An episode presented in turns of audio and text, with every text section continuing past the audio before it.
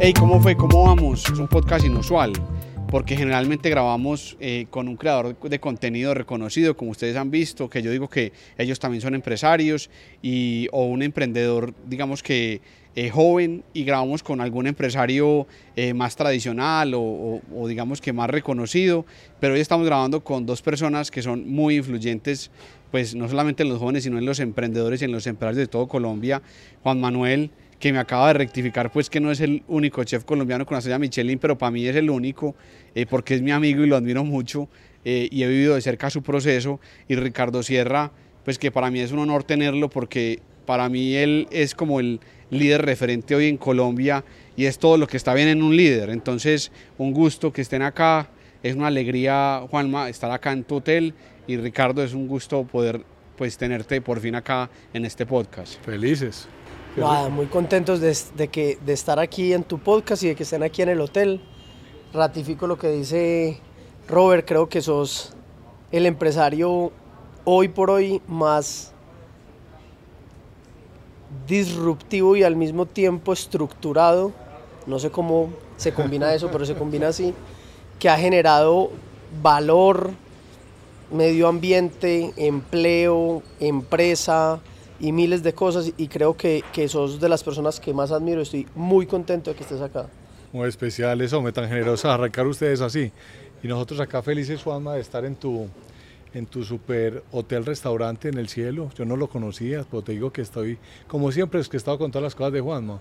Vamos de esas personas también, Robert, que lo vimos crecer desde chiquito y, y ha llevado el nombre de Colombia a otro estándar y ahorita decía una cosa fuera de, micrófono que me, llegó y dijo, hombre, mi forma de influenciar más relevante es crear empresa y crear empleo y, ayudar a esta sociedad. Entonces, qué bacanería, Juanma, estar acá. Entonces, admiración mutua. Aquí nos trajeron Uy. unas margaritas preparadas por... Dios santo. Por el mono, el dueño de Frozen Mango. Bueno, espectacular. Hablando de este tema de liderazgo, gracias. Y de lo que ustedes representan, yo conversaba con Ricardo que hoy en día tenemos líderes muy técnicos, pero que el liderazgo también, digamos que exige un tema humano muy fuerte, ¿cierto? ¿Cómo hacen ustedes para inspirar sus equipos? O sea, Ricardo, que tiene una cantidad de colaboradores, cuando uno vaya, tú dices, aquí no hay puestos, aquí todos somos lo mismo. Y Juan Manuel, pues que tiene, que se la pasa por todo el mundo, inspirando como chef, pero también con una cantidad de colaboradores en Washington, en Miami, en Bogotá, en Medellín. O sea, uno cómo hace en las posiciones en las que ustedes están para inspirar. ¿Cómo hace uno? ¿Cuál es la técnica que ustedes usan? ¿Qué hacen para inspirar sus colaboradores que son, pues que deben ser los primeros inspirados por, por sus sueños y por, su, y por el camino que ustedes tienen en mente para la, la empresa que lideran, Ricardo? Pues Robert, mira, yo creo que ojalá que uno inspire, ¿no es cierto? Yo creo que ojalá. Lo que hay que hacer es trabajar pues todos los días con mucho juicio, con mucha, con mucha dedicación, con mucha constancia, con mucha disciplina. Y una de las cosas que yo creo que tenemos que superar es, los, todos tenemos estilos de liderazgo diferentes, ¿no es cierto? Eso va muy, muy dentro de cada personalidad. Pero el estilo de liderazgo que a mí me gusta manejar es un estilo de liderazgo de mucha cercanía, eh, en contacto con las personas. Ve, ahorita venía Juanma saludando a todo su equipo con el puño. Yo soy de puro puño, de puro abrazo, de hmm. puro pico en, el corredor. Me encanta saludar a mi gente, a mis colaboradores y a mis equipos. incluso lo que mencionaste, una de las cosas más complejas que hay es que eh, en las empresas sufrimos de una enfermedad que es la jerarquitis aguda. Y eso, esa jerarquitis hay que romperla. Y una forma de romperla es nosotros en Celsia no tenemos cargos, pero de verdad no tenemos. Y, hay unos líderes y hay unos equipos de trabajo. ¿Y qué ha permitido eso? Ha permitido pues, que tengamos unas estructuras muy fluidas, en donde podemos mover equipos de trabajo de, de, un lado para otro y en donde la gente puede conversar sin ningún problema. Y aquí lo que estamos todos es, en una empresa es para enriquecerle la vida a los clientes. Ese es el único objetivo. Si uno se la está enriqueciendo, uno va va a ganar la platica para poder hacer todas las otras cosas que tiene que hacer. Y, y la única forma de enriquecer la vida de los clientes es si el, el, equipo y los colaboradores están bien conectados y ojalá bien inspirados. Claro, y, vos, Juanma, que uno ve, uno está en cualquier lugar y va pasando Juan Manuel y dice todo el mundo, ahí va la estrella Michelin, o sea, Juan Manuel ya no se llama Juan Manuel, sino estrella Michelin. O sea, y que digamos que esos, eso que has hecho en el mundo eh, te vuelve como tendencia en las redes sociales y demás, pero también como una personalidad. ¿Cómo haces para manejar esa cercanía con un montón de chefs que tenés acá, inclusive muchos que son de tu fundación, que ahorita nos contás de tu fundación, pero que llegó el chef Michelin? O sea, ¿cómo haces para, para bajarte de allá, de la estrella, y, y ser una estrella, pero entre tus colaboradores? A ver, yo, yo, yo creo que lo que pasa es que uno en el día a día no vive, no vive en, en eso. O sea, de pronto en la calle dicen, ay, él se ganó una estrella o lo que sea, pero digamos que primero yo no me gané una estrella, se la ganó, nos la ganamos todos, ¿cierto? Entonces, todos estamos montados en la película o en el convencimiento o en el foco de cómo tenemos que hacer las cosas con excelencia. Entonces, yo no creo que, que nosotros como que digan, ay, él está allá y cómo se baja. No, no, es que todos estamos montados en la, en, en, en, en el, en, el, en la convencimiento, en el foco y en, el, y en la meta de ser excelentes todos los días. La estrella para nosotros era una ilusión, pero no una meta, porque, porque nuestra meta era, como lo decía Ricardo, era tener un negocio exitoso y dar empleo. O sea, una, una parte hacia adentro es estamos generando empleo, estamos generando valor, estamos generando empresa. Y de cara al cliente, ser rentables, tener recompra en los clientes que es a través de, de que ellos vivan una experiencia eh, y la recomienden. Entonces yo creo que uno tiene que tener como eso muy claro y al tener eso claro, uno se da cuenta que todos tenemos que estar ahí. Eh, yo, digamos que en el cielo hay 400 personas que, tra que trabajan en, eh, que trabajamos en equipo en, en, varias ciudades. Entonces, si todos no estamos en esa cultura de excelencia, eh, pues no, no vamos a lograr día a día eh, satisfacer las demandas de los clientes o las expectativas de los clientes. Entonces yo creo que, que no es como que yo me baje, es que todos estamos claro. montados en la película de la excelencia. Un poco, yo siento que la vida de ustedes es un poco como ese, esa persona que va en contravía, o sea, Juan Manuel, que arrancó acá con un carrito de perros, el Ricardo que se quebró por primera vez con su negocio de ecológico de árboles y demás, pero además lo que ustedes venden es muy en contravía de, de, lo que ocurre en el mundo. O sea, pues Juan, Juanma tiene el restaurante más lujoso de Colombia y Ricardo, pues en medio de una cultura como la que tiene Colombia, eh, pues vende energía renovable, pues vende paneles solares y, digamos que ha sido disruptivo en eso.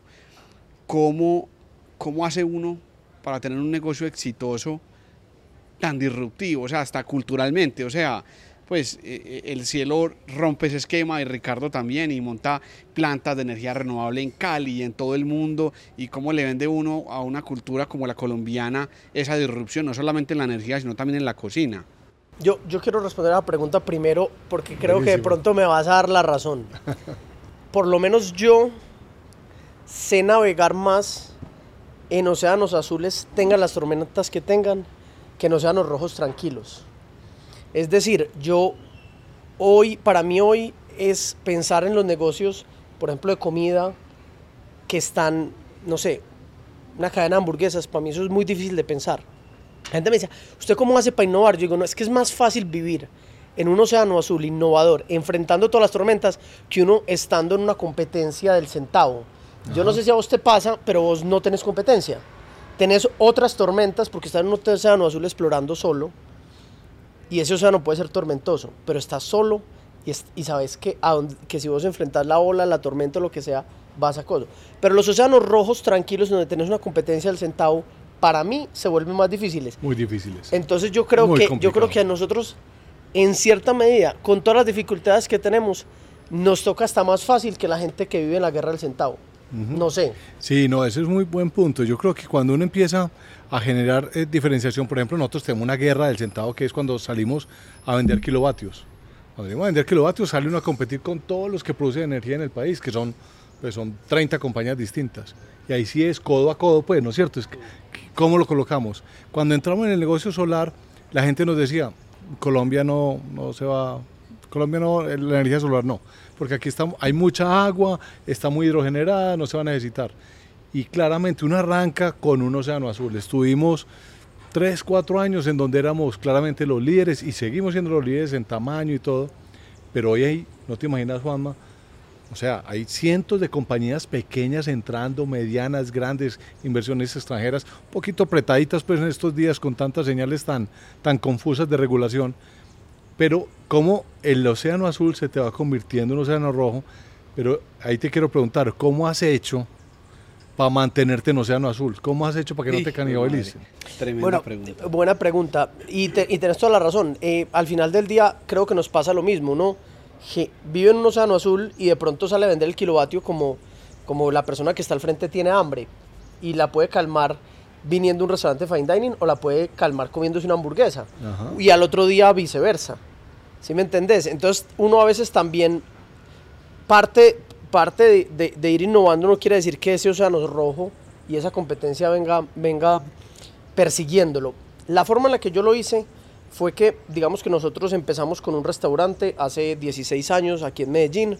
Hoy tenemos restaurantes, 12 10 restaurantes, dos bares, eh, tenemos el hotel y tenemos otras líneas de negocio con la misma marca. Entonces nosotros lo que hicimos fue dos cosas. Uno, migrar a convertirnos en una marca de lujo, no una empresa de restaurantes.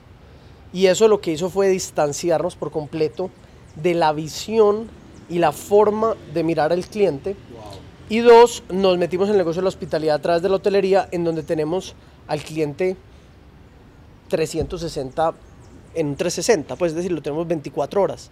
Nosotros le tenemos que servir el desayuno, se va a meter a la piscina, le tenemos que llevar toallas, le llevamos bloqueador solar, eh, la bata, baja a desayunar, pide algo room service, puede almorzar. Entonces se nos vuelve un 360 hospitalidad alrededor de una marca de lujo y eso empieza a generar unos puntos de contacto con el cliente. Entonces un punto de contacto es el spa.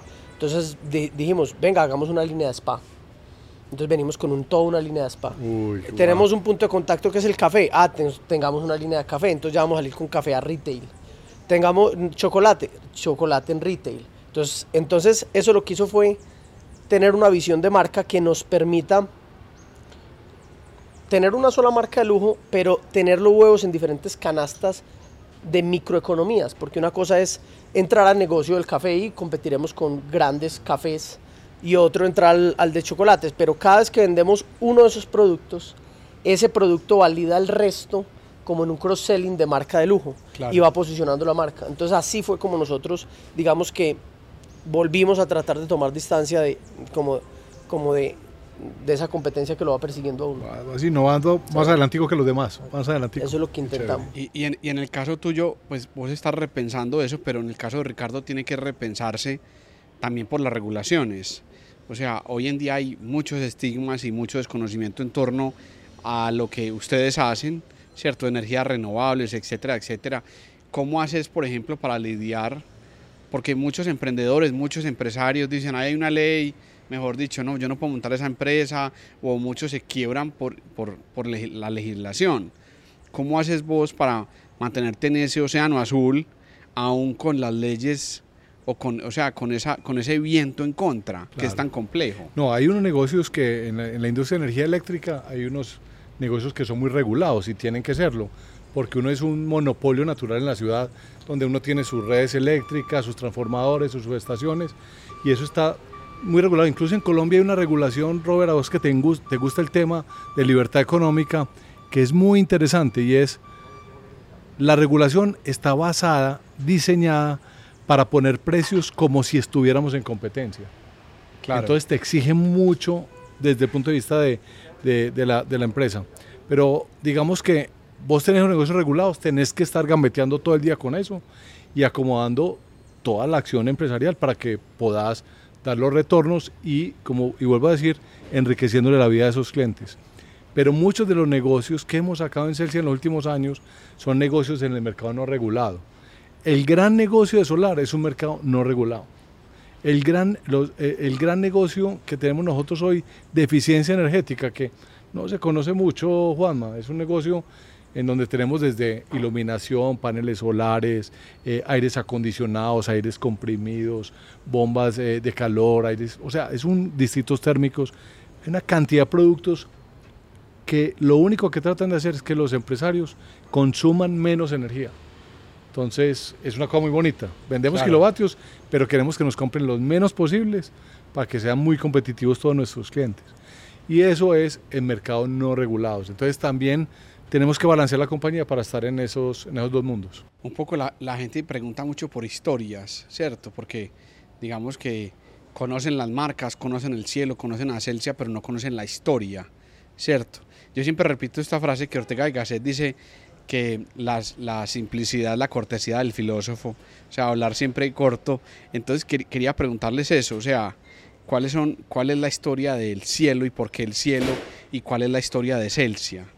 Hablando de simplicidad, como, bueno, a ver, el cielo, pues, tenemos 16 años, yo arranqué cuando tenía 24 en el cielo Medellín. bueno, no eh, terminaste una carrera, ¿cierto? No, no, yo nunca terminé ninguna carrera, yo trabajaba con mi papá en comercio internacional desde los 16. Me trabajé 8 o 9 años ahí.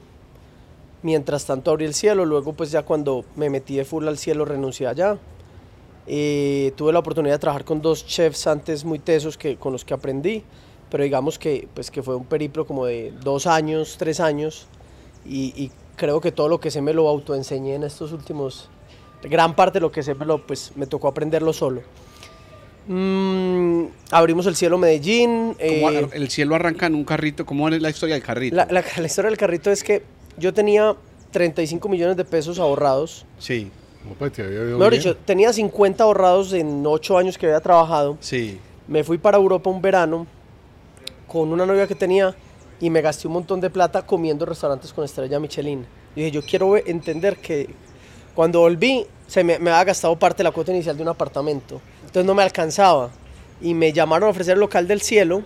Yo, yo llevaba tiempo buscando en donde montar un restaurante. Y yo dije, ah, con eso no me alcanza para el apartamento, se lo voy a meter al restaurante. Entonces le metí 35 millones, mi papá me prestó otros 35 y remodelamos todo el salón.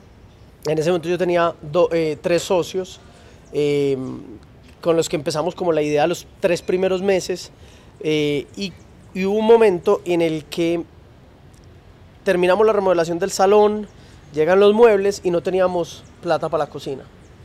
A mí me quedan 5 millones de pesos y, y entonces uno de mis amigos dice, no, ¿por qué no compramos un equipo de sonido y vendemos trago y ponemos un bar. Y yo le dije, no, no, esto va a ser el cielo, esto es un restaurante, todos los muebles son de restaurante, yo me resuelvo. Entonces me fui para el centro, compré un carro de perros, le quité las llantas, la carpa y lo metí dentro de la cocina. Entonces yo dentro de la cocina del cielo cocinaba con un carro de perros y me quedaban como, como un millón doscientos mil pesos para mercar, para, para abrir el primer día y una mesa de acero inoxidable valía 900 mil. Entonces yo decía, si tengo mesa de trabajo, no tengo mercado. Entonces no la pude comprar, metí una de las mesas del salón de madera y cocinaba ahí. No tenía campana, a veces la, cocina se subía casi a 50 grados. Y, mm, y así empezó.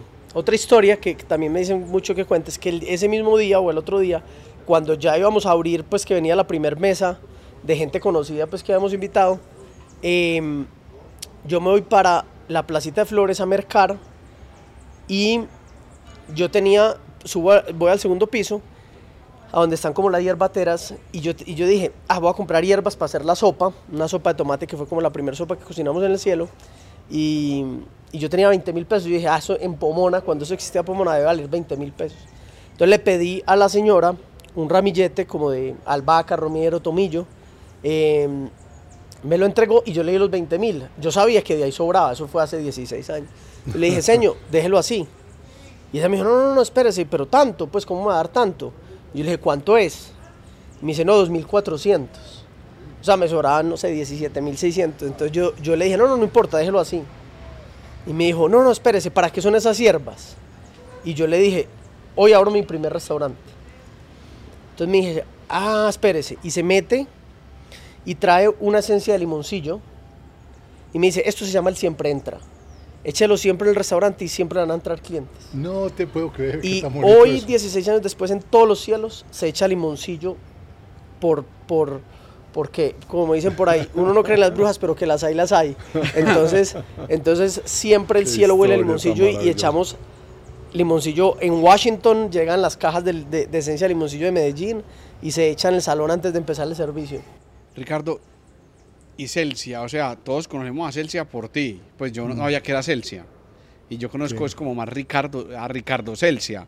Le decimos todos, bueno, llamen a Ricardo Celsia. ¿Cómo es la historia de Celsia y tu historia en Celsia? Que es casi una parte importante de tu vida como líder. Maravilloso, no, mira, una historia un poquito distinta, eh, porque Celsia es la hija de muchos esfuerzos empresariales. Yo soy un mayordomo en Celsia. Yo estoy aquí, yo soy un empleado de Celsia, llevo en este grupo empresarial, en el grupo empresarial antioqueño, a mucho honor, casi un poco más de 25 años trabajando. Pero Celsia empieza hace casi 100 años en Medellín, Robert, con unos emprendedores así como Juanma. Se juntó una barra y, y decidieron montar una pequeña fabriquita para vender cigarrillos. Y les empezó a ir muy bien. Y se empezaron a comprar otras pequeñas fábricas que habían. Y poco a poco fueron creciendo con Family and Friends. Terminaron montando un monstruo de compañía que fue Col Tabaco. El tabaco pues, fue una, era una verdadera multilatina. O sea, eran dueños del mercado colombiano de cigarrillos, que el cigarrillo, digamos, es, Sí. pero estos tipos, con mucha disciplina, con mucho esfuerzo, integraron, oíste Juanma, ve, en el tema social, en el tema de, ma- de- de cómo contemplaban a los colaboradores. O sea, eso era de película, pues, o sea, desde los campesinos que, produ- eh, que producían la hoja hasta los que estaban en la fábrica. Era legendario el manejo y, la- y- el trabajo que hacían con ellos. Pero eso fue creciendo y en un momento a otro empezaron a hacer muchas inversiones, vendieron el negocio de tabaco, estoy haciendo un super sprint y del negocio de tabaco quedó un portafolio de inversiones. Ese portafolio de inversiones se concentró todo en energía hace muy poquitos años. Yo entré un poquito después de que esa etapa había pasado. Yo venía del Grupo Argos, que empecé pues allá como analista. Y, hoy esa compañía es una de las compañías más interesantes desde el punto de vista de la matriz de productos que tenemos, pero lo más bonito que tenemos es que tenemos 1.300.000 hogares y tenemos el mejor Net Promoter Score, el mejor NPS de la industria, pero la superamos en tres veces.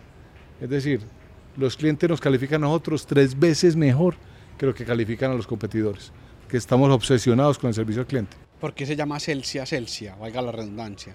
Hombre, no, ese es un nombre que salió pues de una agencia de mercadeo. Yo molesto mucho. Yo digo que Celsia es eh, el acrónimo de Compañía de Energía Eléctrica del Sindicato Antioqueño. Sí, Cuando le decían sindicato del grupo empresarial. claro. Pero nada que ver. Celsia es, es un nombre.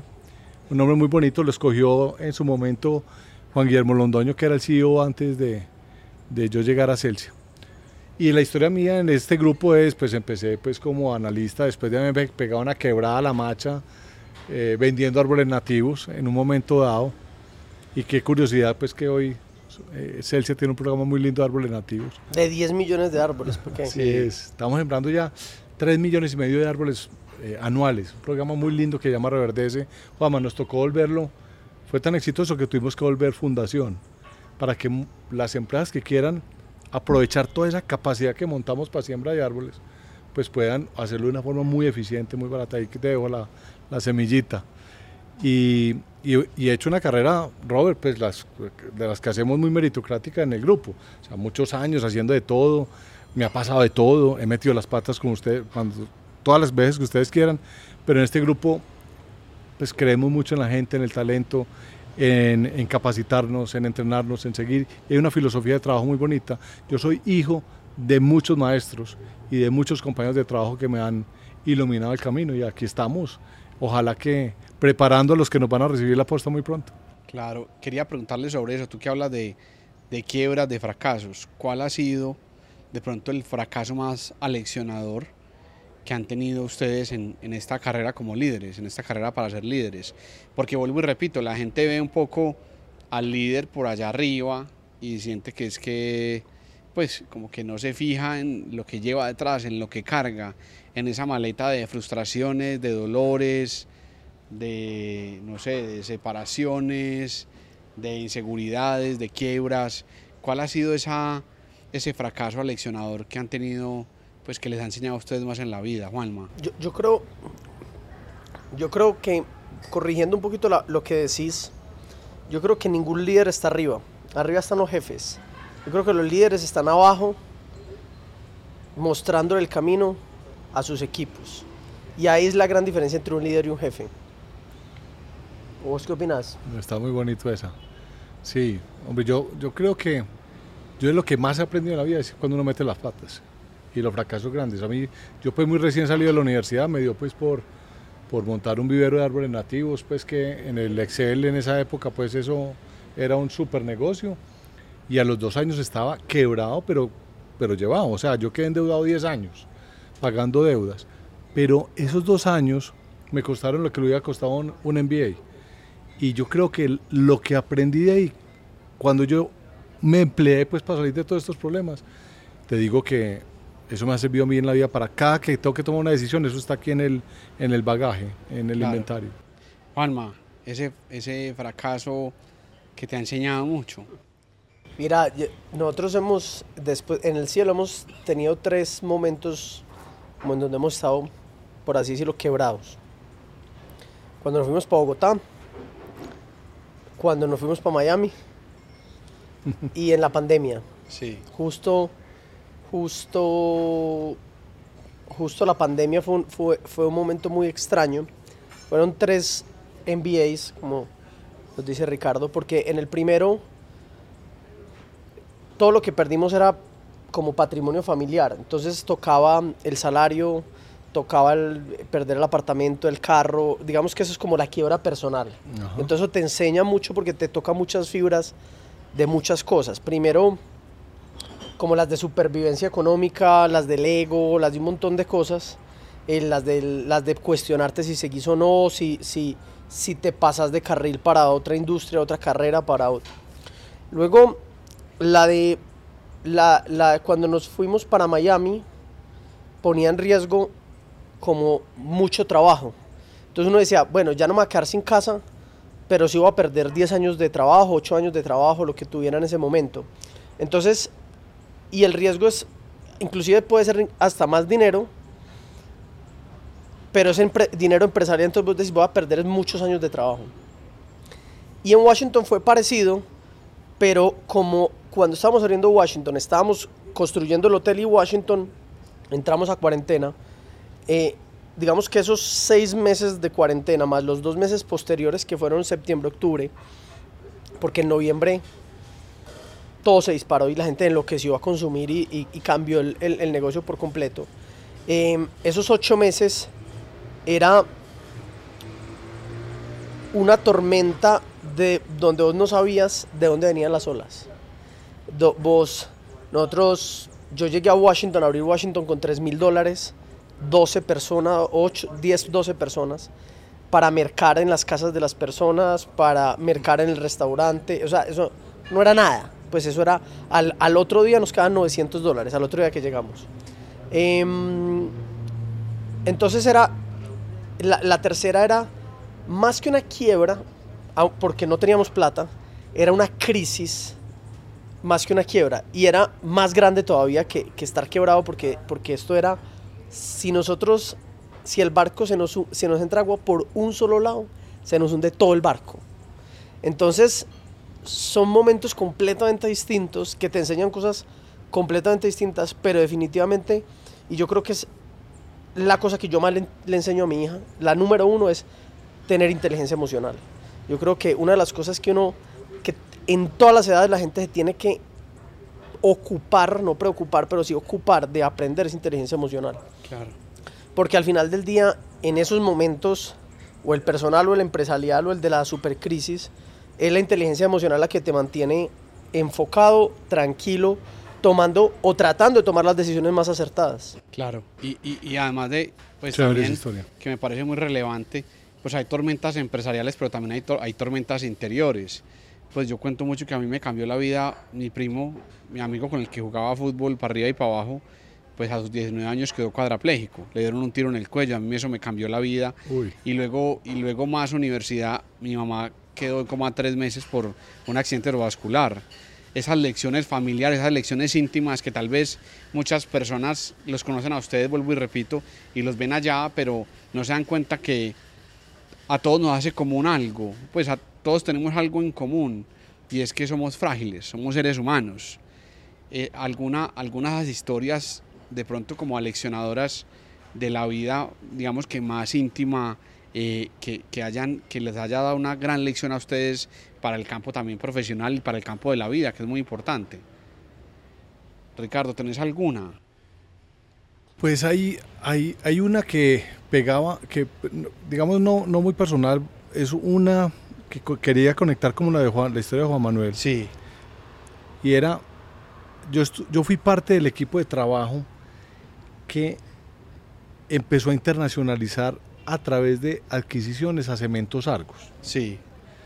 Y me acuerdo mucho, Juanma, cuando empezamos nosotros ese proceso de la mano de un gran líder que era José Alberto Vélez, que es José Alberto Vélez, y salimos a hacer unas adquisiciones y compramos unas cosas muy grandes para el estándar colombiano de Estados Unidos. Y compramos unas operaciones grandototas en Texas, otras grandototas en el sureste, muy tesas. Óigame, y aquí, la verdad, o sea, todo el mundo, qué bacanería, espectacular. Y a los dos años se viene la crisis del 2008 inmobiliaria que reventó, o sea, los volúmenes bajaron un 50%, los precios un 40%, pues, o sea, nos reventamos, nos reventamos. Entonces pasamos de ser unos héroes a ser unos villanos en cuestión de dos años.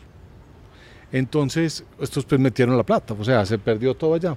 Y me acuerdo mucho que José Alberto nos coge en ese momento de crisis a todo el grupo de, líderes de, Cementos Argos y nos dice, bueno, nos damos las pelas y abandonamos y nos fuimos, o qué hacemos, y los invito a que piensen si es el momento de redoblar la apuesta.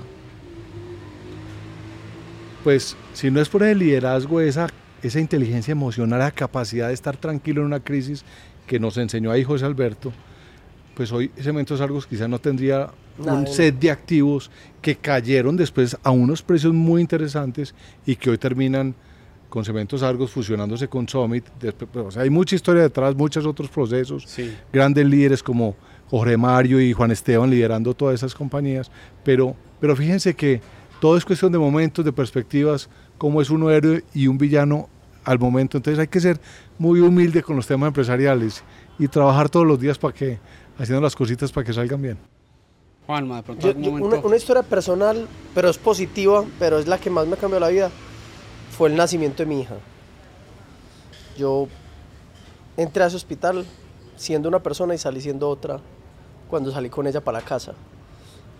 Y de ahí pues derivarán mil historias, pero yo creo que, que, que ser papá es una cosa inexplicable. Yo no sé eso. Los que somos papás entendemos eso, pero no, pero no hay, no hay un clímax máximo más transformador, motivador que nunca se apaga, que es progresivo e inagotable como ser papá.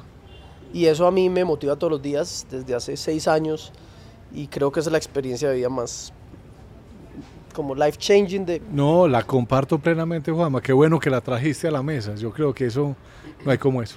No hay como eso. Y es lo que verdaderamente lo levanta uno todos los días. ¿Y cómo hacen para manejar ese tema? Porque cuando uno llega a la casa, a uno le dicen, bueno, usted aquí no es el jefe de nadie. Pues cuando uno llega a la casa, la esposa o, o los familiares le dicen, no, no es que está en tu casa, aquí no sos... ¿Cómo hacen para manejar ese liderazgo de, eh, de, afuera de la casa, donde pues llega uno y, y, tiene que liderar varios colaboradores que están trabajando con uno todos los días y luego llega a la casa y en la casa lo van desbaratando a uno un poco? ¿Cómo haces, Juanma? No, yo creo que es un cambio de rol, uno pasa de ser ah. jefe empleado. a uno lo pueden ver sentado porque ah. yo ya le digo, yo ya le digo a mi novio, yo, necesitas algo antes de que me siente. Y claro, me dice, ay, esas tres cosas. Y yo, ah, bueno, después de las tres cosas. No, yo creo que, yo creo que, que, la vida de familia tiene que ser, tiene que ser equilibrada. Definitivamente uno no, uno entre menos cosas negativas lleve el trabajo a la casa, eh, más equilibrio en la casa y segundo, en la casa tiene un rol que no es el rol en la empresa. Claro. Eh, y quien crea que porque es jefe en la casa, en, en la empresa es jefe en la casa, yo creo que está profundamente equivocado, porque realmente uno, uno tiene un rol de, de, de ser en una, en una casa parte de un miembro de una familia que tiene que ver más con una mesa redonda que con un liderazgo. Entonces yo creo que si uno lo ve por ese lado, Claro. está tranquilo. Ricardo. ¿cómo haces tú? Así es. Mira, yo tuve la fortuna de, la- bendecido de haberme casado con una mujer, pues digamos, con una disciplina impresionante. Es una workaholic eh, y es una mujer que es completamente dedicada a su trabajo, pero completamente eh, organizada. Entonces, yo soy una persona que so- soy relativamente desorganizado eh, y ella me balancea perfecto, me balancea perfecto. Entonces, en eso hemos hecho clic. Entonces, cuando uno llega a su hogar, pues a nuestro hogar, tenemos la fortuna de que nos balanceamos muy bien en esos roles y nos entendemos demasiado bien en, en cómo, en, en cómo hacer esa interacción. Con una cosa muy bonita, eh, Robert, y es que, pues hombre, nosotros vivimos con nuestras dos hijas preciosas, pero muy temprano en la vida también la hija de la, de la que es nuestra ama de llaves, eh, a los tres años se fue a vivir con nosotros. Entonces nosotros tenemos tres hijas, una putativa que ya prácticamente va a ser médica y nuestras dos hijas. Entonces es un hogar bastante atípico porque tenemos, hemos vivido, eh, digamos, he vivido pues, rodeado de mujeres toda mi vida y tenemos un hogar pues muy bonito, muy especial con esa condición de que tenemos bastante diversidad. Entonces es, Chévere. es chévere. un libro que compré en una librería de la que tú haces parte, que, que, que me, han, que me han contado que vas allá los domingos y ofreces libros y todo, y explicas libros y demás, que llama Books, que para mí es una, de las, pues para mí es la mejor librería que, que hay en este momento en Colombia, y me alegra que un emprendedor haya decidido dedicarle la vida a hacer atractivos los libros para las personas, ¿cierto? Eh, compré un libro allá de Ryan Holiday y habla un poco sobre la, se llama el capítulo La disciplina del descanso. La disciplina del descanso. Ujú. Y a su vez también la indisciplina de no descansar. ¿Cómo sortean ustedes eso de descansar de verdad para poder tener al otro día la cabeza en ceros y poder pensar y repensar los problemas? Eso que es tan difícil para un líder que se acuesta pensando en un problema, en un problema, va a salir una ley, una regulación, Juanma, no, ¿qué va a pasar con esto? No me han entregado el hotel, o pasó esto, pasó lo otro. ¿Cómo es eso? ¿Cómo, ¿Cómo aplican ustedes la disciplina del descanso en la vida de ustedes? Juanma. Fra- Frank Ponti decía la importancia de no hacer nada. Obviamente lo, lo hablaba desde el punto de vista de la gente que trabaja, que es creativa, no, no, no del mediocre. Y, y- uno de los pilares de la creatividad era la importancia de no hacer nada. Y yo creo que, que- que lo que le dices es súper importante. Yo entendí, yo antes dormía cinco horas y quedaba descansado.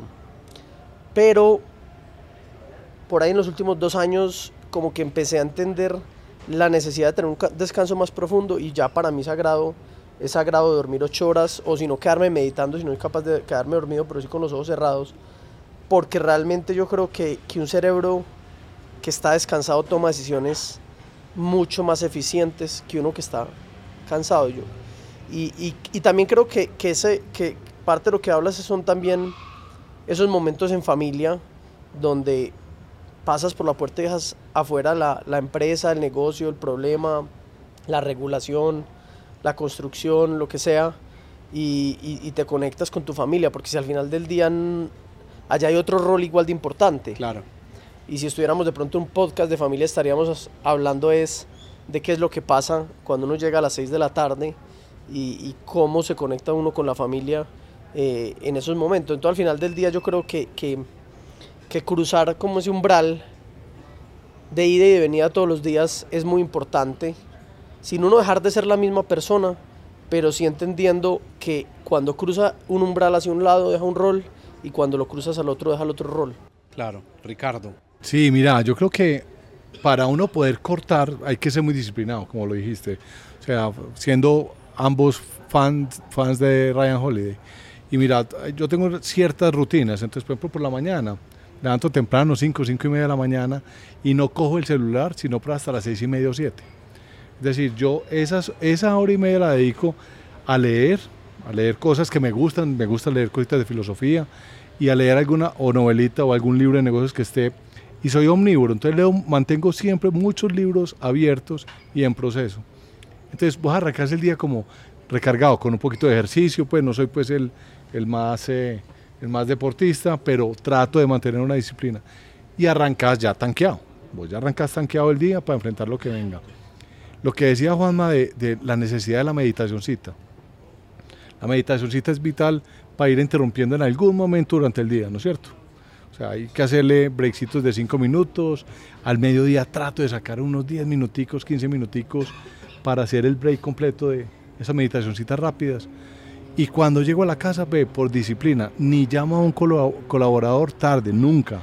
Ni los fines de semana, eso me lo enseñaron también muy temprano en la vida, gracias a Dios. Y trato de tener pues como hobbies que me permitan esa separación. Hace poquito estamos en un evento de liderazgo de Celsia y lo empezamos a ver con Andrea Jalavi, enseñándonos a respirar. Enseñándonos a respirar. Una parte de lo que yo creo que es una combinación virtuosa es dormir bien, esas 7, 8 horas y que no se la compita uno con nadie, eh, poder meditar y poder aprender a respirar. Yo creo que eso son unos grandes, grandes eh, elementos para poder uno aguantar los estrés que traen todos estos negocios. Que yo creo que, no hay, no hay negocio que no tenga su cuento. Y los que son emprendedores como Juanma, pues tienen un nivel de estrés.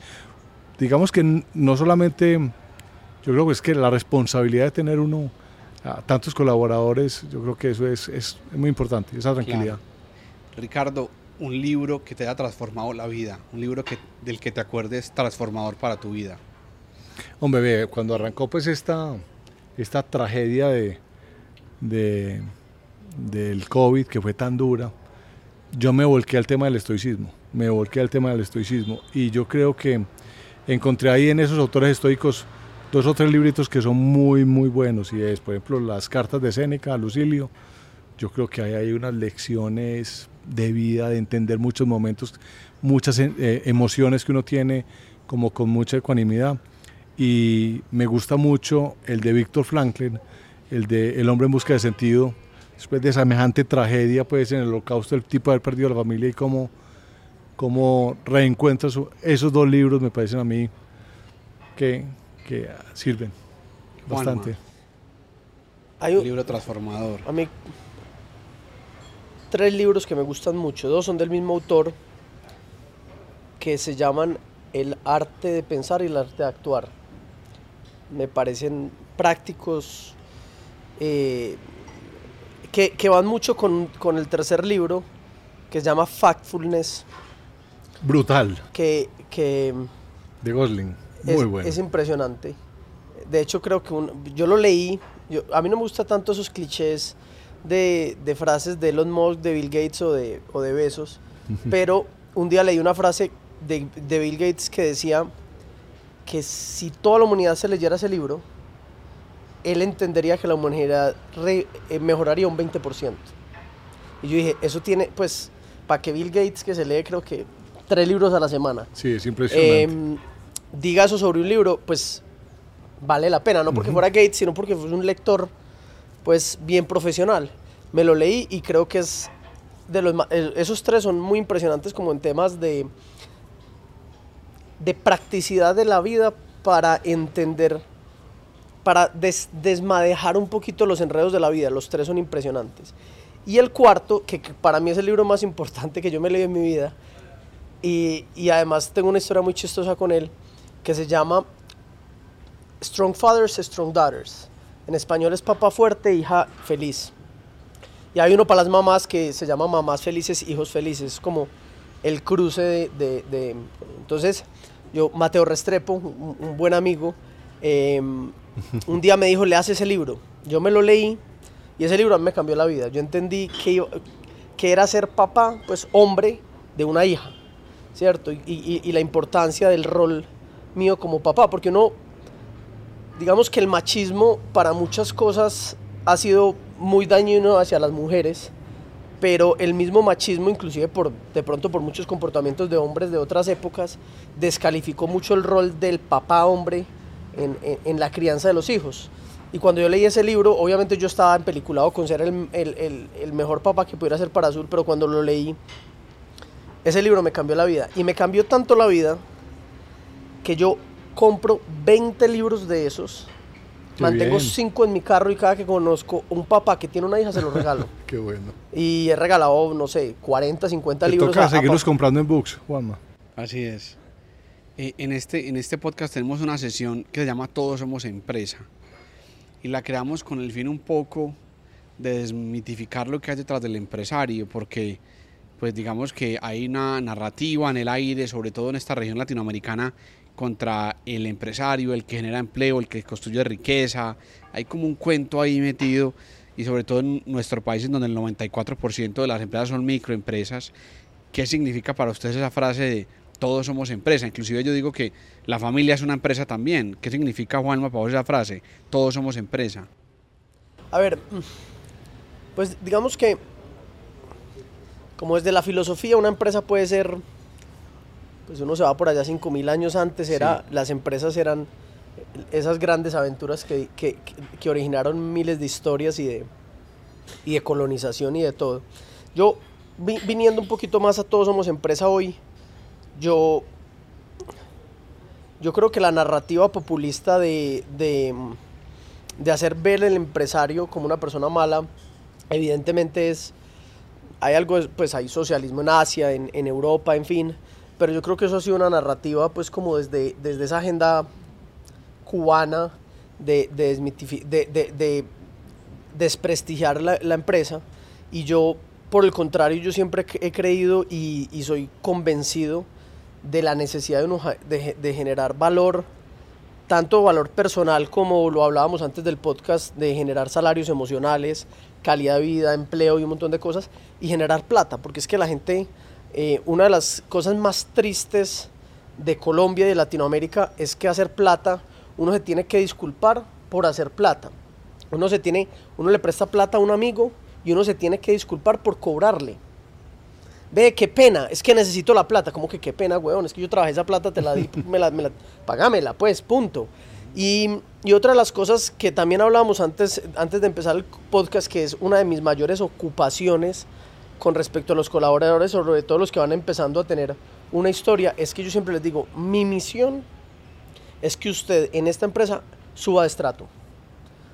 Porque si, yo, si usted sube de estrato, uno, es que si está en la empresa es que le estoy generando empleo, y dos, si sube de estrato es que el valor que yo le estoy generando a usted en su vida va a hacer que los ingresos que usted tenga en su vida le van a generar valor a su familia. Yo a veces, yo, yo para qué me voy a poner a pensar, y, y lo, hacemos en muchas cosas, en decir, le voy a dar estudio a todos los hijos de, de los empleados, posiblemente haya algunos como yo que no se quieran graduar o que no se vayan a graduar. Pero si yo a todos los empleados los trato de subir de estrato, cada uno de ellos se va a ocupar mejor de su familia, porque va a estar ganando mejor, porque va a tener un mejor empleo, porque se van a sentir orgullosos de su papá o de su mamá que están trabajando en una empresa que, que les genera valor. Entonces al final del día nadie se ocupa mejor de las familias que las, que las propias personas que lideran esas familias. Entonces si uno a esos líderes de esas familias, que son los adultos, que vienen los que trabajan acá, les genera un trabajo estable, les genera un lugar de trabajo ameno y los ayuda a subir de estrato, los ayuda a subir en su, en su, en su ingreso económico, ellos solos se van a ocupar de generarle valor a sus familias. Entonces, eh, evidentemente para nosotros el tema de los salarios emocionales, ahí hablábamos, por ejemplo, de que cuando aquí la gente cumple un periodo de tiempo y, y, y- y digamos que entra como, como en, nosotros los llamamos los galácticos y es como el grupo que se va haciendo y se va cocinando de mucho tiempo, por ejemplo, los pasamos de, de EPS a, a prepagada. Y eso, eso es un cambio de vida completo. Uno, uno ve el ser humano que se transforma en muchos ámbitos, en su disciplina, en su visión de empresa, en un montón de cosas, porque empieza a ente- a- yo no sé eso qué transforma, pero lo transforma todo. Pues cómo lo transforma, pero lo transforma todo. Entonces, em, entonces yo creo que ese, esa generación de valor económico deriva en una generación de valor familiar, empresaria, de un montón de cosas. Y, y yo creo que, que- que- que hacer plata no está mal y a la gente no le puede, no le puede dar pena. Uno, aquí ahorita estabas hablando de mm, no chicanear, sino inspirar, ¿cómo era? No descrestar, No es sino inspirar. Pero al final del día, cuando vos ves, por ejemplo, un emprendedor, no sé, hacete cuenta, cualquier emprendedor en una red social en Colombia, no sé, pone, ay, arroba Juan Malcielo. eh, y uno pone el restaurante o lo que sea. Cuando vos ves un emprendedor en Estados Unidos, en la biografía del Instagram, te está chicaneando cuánta plata hizo. Vos ves en la bio, eh, founder de yo no sé qué, que se ganó 30 millones de dólares en tres meses. Eh, asesora a nuevos emprendedores en cryptocurrency. El man está orgulloso de hacer plata. Entonces al final del día estamos en un mundo capitalista en donde nos da pena ser capitalistas porque estamos en una región donde nos, no, no, nos tenemos que sentir, no, haga plata. sea, yo en estos días me encontré un amigo, yo iba a terminar la historia y, le dije, y no lo vi hace como cinco años. Le dije, Marica, contame una cosa estás haciendo mucha plata. Y me dijo, no, pues sí, me está yendo. yo, no, no, no, vení, yo quiero que me digas que estás muy rico, porque es que me voy a poner muy feliz por vos. es que llevas mucho tiempo trabajando y yo quiero ponerme muy feliz por vos. Y me dijo, no, marica, de verdad, sí. No, sí, parce, me embilleté. Y yo dije, qué chimba, fui y le compré un whisky y le dije, venga, venga, venga, celebremos. Pero es que al final del día, si nosotros levantamos a trabajar todos los días para hacer plata, ¿cómo no vamos a celebrar que nos vaya bien? Así es. Así es.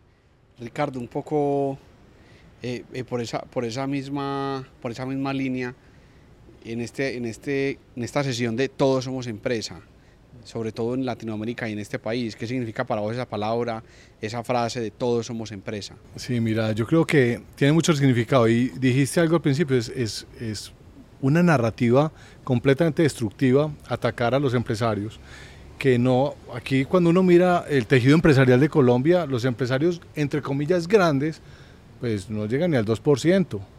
Pero esto pues, la gran mayoría de empresas tiene menos de 10 empleados, de 10 colaboradores. Entonces, y ese es el tejido empresarial que sostiene un país. Ese es. Cuando uno mira, por ejemplo, Celsia, una empresa muy grande Celsia, sí. Pero cuando uno lo lleva al análisis de los 100 pesitos que nos entran, y uno empieza a desglosar los 100 pesitos, ¿cuánto le queda a los accionistas que arriesgaron todo el capital? Que arriesgaron todo el capital le quedan menos de 5 pesitos. Menos de 5 pesitos. Y ganaron los bancos. Oiga, ¿sabe quién es el que más gana? El gobierno con los impuestos. Es el primer socio. Es el primer socio y hay que pagarle sí o sí siempre. Entonces, de ahí para arriba hay una cosa que es, que es virtuosísima, Robert y Juanma, y es, y es ese ecosistema que creamos. O sea, nosotros tenemos, yo no sé, cientos, miles de proveedores de los cuales casi todos son pymes, que les pagamos cumplidos, de que les ayudamos a subir los estándares. Vamos creando ahí un ecosistema espectacular. Y al final, ¿qué es lo que nos da, qué nos, lo que nos da el derecho a, crecer? Es, hombre, tenemos un millón trescientos mil hogares que los atendemos y nos desvivimos por ellos. Nos desvivimos por ellos. Entonces, eh, es muy triste ese, ataque. Y lo otro es, hombre, lo, lo dijiste muy bien dicho, Juanma, hay que decir el capitalismo es el mejor sistema que hay. El socialismo no ha traído sino muerte y destrucción, donde lo pongan. La fórmula socialista y populista es un desastre y no podemos perseguirla. o sea, la evidencia está ahí, los datos están ahí. Péguese una pasadita por libertad aquí que le dé una clase a Juan David García de por qué fracasan los países. Por eso. Entonces yo creo que tenemos que, como empresarios, hombre, ser muy orgullosos de lo que hacemos. Si ganamos plata haciendo todo este trabajo, bienvenida. Que hayan muchos ricos, pero que estemos destruyendo pobreza. Cuando hay muchos ricos en un país, la pobreza típicamente se va reduciendo, se va reduciendo. Y se habla mucho de la inequidad y de la, y, y yo sí creo, pero yo creo que uno tiene que ser, tratar de que haya un país con igualdad de oportunidades. El resultado, que sea el que se merezca cada cual, el que ponga el esfuerzo cada cual. Claro. Yo creo que eso sí es, eh, hay que premiar el esfuerzo, hay que premiar al que se quiere, al que quiere trabajar. La meritocracia que, hablabas ahora. La meritocracia es muy importante, qué rico. Entonces, bueno, a defender esto con toda, ¿no es cierto? Claro, y un poco para ir concluyendo, dos consejos, eh, tanto a nivel empresarial como personal, que le darían al montón de emprendedores, al montón de empresarios, al montón de soñadores que en este podcast como tratando de encontrar alguna respuesta, ¿cierto? Como a lo que están viviendo. Dos consejos desde lo empresarial y desde lo humano, desde lo familiar que le podrían dar a estas personas que nos ven. Dale. Muy bien. A ver, yo creo que desde, primero desde el familiar, hombre, eh, dos cosas. Aléjense de los amigos tóxicos. O sea, déjense, ese derecho y traten de rodearse de gente Y hasta siempre de la buena. familia tóxica. Porque uno encuentra muchas historias de gente que no soy capaz de dejar a mi mamá o no- y- Ujú. y, son las personas que realmente son las anclas. Las anclas para el desarrollo y para el crecimiento, sí. Y conserven esos amigos. Hombre, yo no sé si te pasa, Juan, a mí me ha pasado que en el camino de, de uno va creciendo empresarialmente o lo que sea y uno va, se le van desgranando los amigos. Y, y eso duele mucho. Yo he perdido algunos amigos o se me ha alejado algunos de ellos y yo digo, el día que yo no esté en este puesto, ¿y entonces qué? Entonces, hombre, conservar esos amigos, a, a sacar el tiempo, eso es, yo creo que es una cosa muy, muy importante, muy importante. Y a nivel empresarial, yo creo que, hombre, ser, ser disciplinado, buscar uno siempre unos mentores. Yo de lo que más he aprenda- aprendido en, la vida, en mi vida empresarial es que he tenido muy buenos jefes, muy buenos compañeros que lo apoyan a uno en, en los momentos difíciles, en los buenos, en los regulares. Entonces, tener unos buenos mentores y ser siempre un eterno aprendiz, hombre.